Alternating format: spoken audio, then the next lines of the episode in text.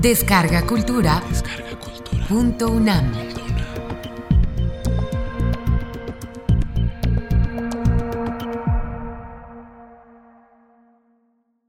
¿Cómo ves? Haciendo eco en tus oídos.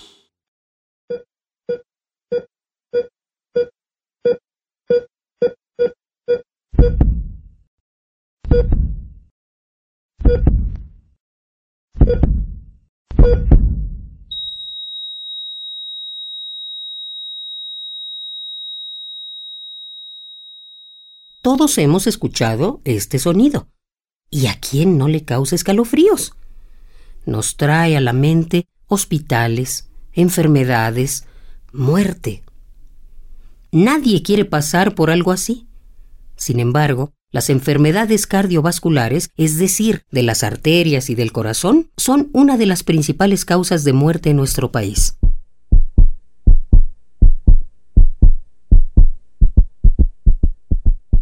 Existen diversos factores que causan enfermedades cardiovasculares. Uno de ellos es el nivel del colesterol en la sangre.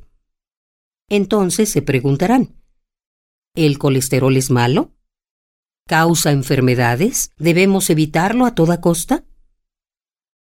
El colesterol es un elemento natural presente en nuestros tejidos y en sí mismo no es dañino ni tóxico. Es más, el colesterol es necesario para diversos procesos que realiza el organismo. Interviene en la fabricación de las hormonas, por ejemplo, las hormonas sexuales, testosterona y estrógeno, la hormona cortisona, que influye en el funcionamiento del sistema endocrino y nervioso y ayuda a mantener el equilibrio entre fluidos y electrolitos, o la hormona de la vitamina D, que es indispensable para formar los huesos. El colesterol también forma parte de la estructura y buen funcionamiento de todas las células humanas y animales. Como ven, el colesterol es muy importante para el funcionamiento del organismo, tanto así que el mismo cuerpo lo produce y es muy poco lo que adquiere de los alimentos. El colesterol es un tipo de grasa muy especial. Pertenece a las llamadas grasas esteroides, que están formadas de carbono, hidrógeno, oxígeno, fósforo, azufre, nitrógeno, azúcares y moléculas. En fin, son grasas con una constitución muy compleja. Sabemos que las grasas son necesarias para el cuerpo, pues nos proveen de energía para poder realizar todas nuestras actividades y nos ayudan a mantener la temperatura de nuestro cuerpo. Sin ellas moriríamos de frío. El hígado es el encargado de sintetizar y al mismo tiempo producir estas grasas en nuestro organismo. El hígado tiene que producir al día más o menos un gramo de colesterol, el cual es utilizado para formar bilis que sirve para digerir las grasas que llegan al intestino. Así, durante este proceso se destruye el colesterol. Bueno, hasta aquí todo va bien. El colesterol es parte fundamental de muchos procesos necesarios y muy importantes para el organismo. Entonces, ¿cuándo se convierte en un problema?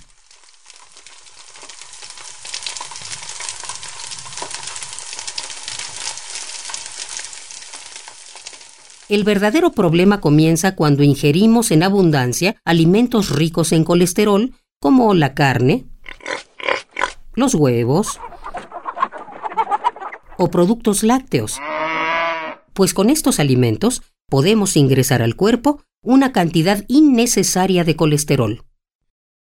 También debemos considerar que el 95% de las grasas comestibles son glicéridos y triglicéridos, que no son solubles en la sangre y se deben combinar con proteínas llamadas lipoproteínas para poder ser transportadas en la sangre. Hay dos tipos de lipoproteínas que nos interesan cuando hablamos de colesterol. Las lipoproteínas de alta densidad y las lipoproteínas de baja densidad. Las lipoproteínas de alta densidad son transportadas por la sangre al hígado en donde ayudan a la digestión de las grasas. Ahí se destruyen o sintetizan. Por el contrario, las lipoproteínas de baja densidad son llevadas a los vasos sanguíneos y de ahí son repartidas a diversas células. La principal diferencia entre estos dos tipos de lipoproteínas es que las de baja densidad contienen una proporción de casi 50% de puro colesterol. Es por esta razón que muchas veces se asocian las lipoproteínas de baja densidad con lo que llamamos colesterol malo. Entonces, si nuestra dieta es rica en colesterol malo, este se comienza a acumular en las arterias que transportan la sangre, se almacena y va formando placas que poco a poco van creciendo y dan origen a la arterosclerosis.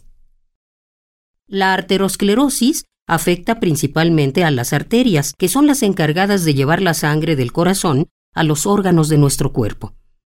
Si pudiéramos observar una arteria cortada a la mitad, veríamos cómo, cuando hay exceso de colesterol, se va acumulando hasta formar un montículo que a la larga se endurece y termina por tapar la arteria, interrumpiendo el flujo correcto de la sangre. Este proceso del colesterol representa un grave peligro para la salud, pues si la sangre no fluye hacia los órganos, les dejará de llegar oxígeno y alimento. Solo por mencionar un ejemplo, la falta de oxígeno al cerebro puede provocar desde la falta de visión hasta la pérdida de las facultades mentales. Y ni hablar del corazón. Podemos tener serias consecuencias como un infarto.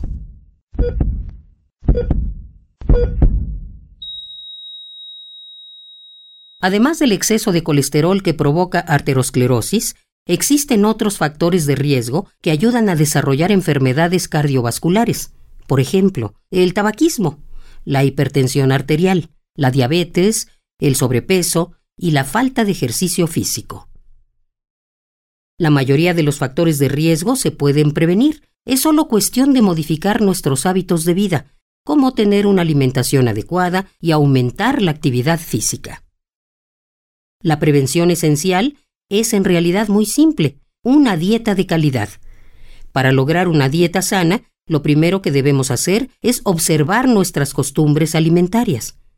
No podemos pasar por alto las grasas ocultas en ciertos productos como la carne, los embutidos, salsas espesas, galletas o pasteles. Debemos moderar la ingesta de estos productos y evitar algunos otros, por ejemplo, las frituras, los quesos procesados o la manteca. Por el contrario, también hay grasas que ayudan a elevar el colesterol de alta densidad, el llamado colesterol bueno. Por ejemplo, las presentes en almendras, nueces o aguacate. Es común pensar que estos temas solo atañen a los adultos mayores. Sin embargo, se ha encontrado que cada vez más jóvenes y hasta niños pueden sufrir de colesterol alto. Otro error es pensar que si somos delgados es imposible sufrir de colesterol alto, y que es un asunto solamente de personas obesas. En realidad, la complexión no tiene mucho que ver, así que no hay edad para hacer cambios y para cuidar nuestra salud.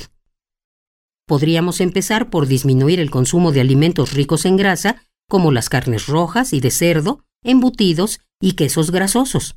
Reducir los alimentos fritos y las cantidades de aceite con las que cocinamos. Utilizar aceites vegetales en lugar de mantequilla o manteca aumentar el consumo de frutas y verduras crudas y, por último, reducir el consumo de yemas de huevo y vísceras.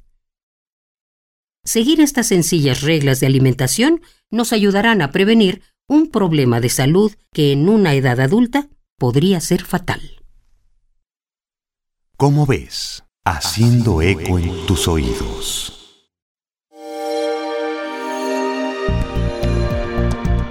Descarga Cultura. Descarga Cultura. Punto UNAM.